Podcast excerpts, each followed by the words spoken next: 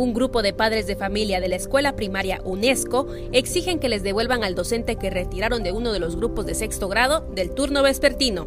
Se nos fue retirado un docente que atiende un sexto grado de la escuela UNESCO, eh, sin decirnos justificaciones o motivos que lo llevaron a hacer esta actividad. Es el grupo de sexto grado quien está sin profesor desde, desde el inicio de clases.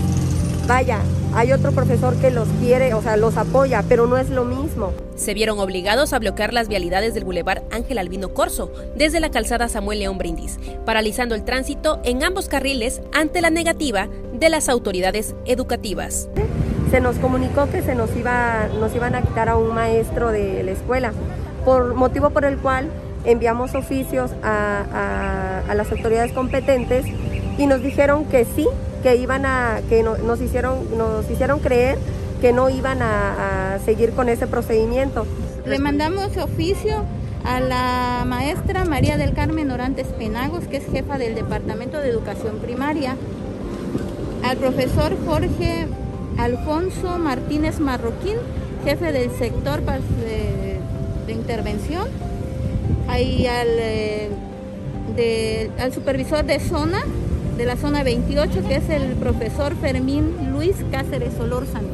A ellos tres se les mandó, se les giró este, el documento, porque yo misma me hice cargo de llevar estos documentos, pero no tuvimos, este, no tuvimos respuestas, son respuestas negativas.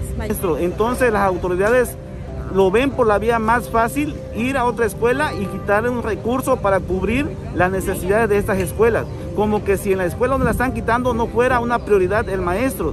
Aseguran que este cambio les ha afectado en el rendimiento escolar de sus hijos, por lo que temen que no estén lo suficientemente preparados al egresar de la primaria.